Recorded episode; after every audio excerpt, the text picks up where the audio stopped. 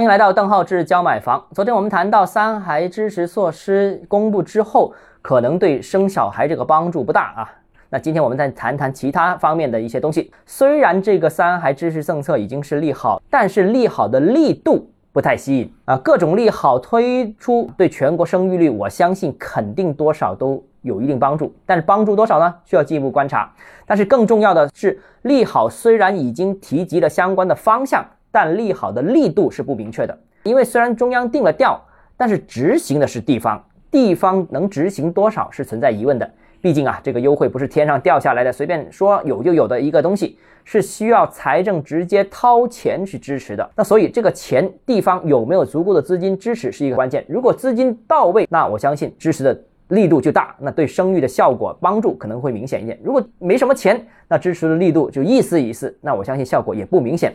啊。这个是直接决定了三孩政策的这个效果。坦白说啊，就快节奏的大城市而言，这次利好虽然覆盖的范围是比较广，但真正能打动人的内容其实并不多。比如啊，大城市房价高，这个就是一个很核心的问题。那多一个小孩就意味着多一个房间，这个谁来解决？像大城市多一个房间，那动辄几十万甚至上百万了。那你说，哎，那不可以租房子住吗？租房子。当然可以解决住的问题，但不好意思，现在很多人并不是简单要求解决居住的问题，而是希望有自己的房产，希望有自己的资产，希望有这种获得感。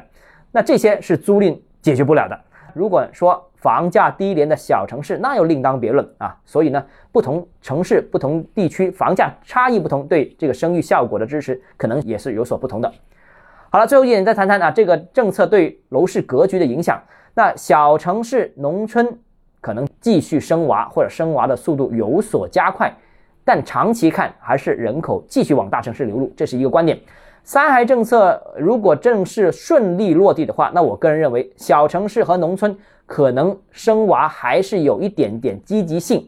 但中国经济的大的版图基本上已经是确立了，长三角、珠三角为主的城市群经济发展速度更快，城市配套更好，所以在这样一个情况之下。大多数中小城市和农村的人口都不断的往这些区域进行聚集，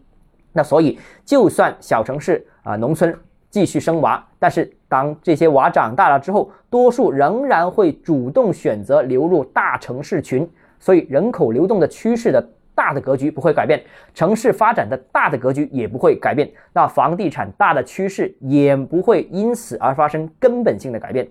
啊，至于对楼市的影响，之前我曾经在文章放开三胎对楼市影响的几个方面一篇文章里面有说明，这里就不赘述了，大家可以回看。总的来说，房地产市场不会受此影响，未来仍然坚持看多一二线城市、大城市，三四线城市嘛，小朋友会增多，但是不见得房价就因此会上涨。好，今天节目到这里，如果您个人购房有疑问，想咨询我本人的话，如果您有商务合作需求，都欢迎私信我或者添加微信号“邓浩志教买房”六个字拼音首字母小写这个微信号，我们明天见。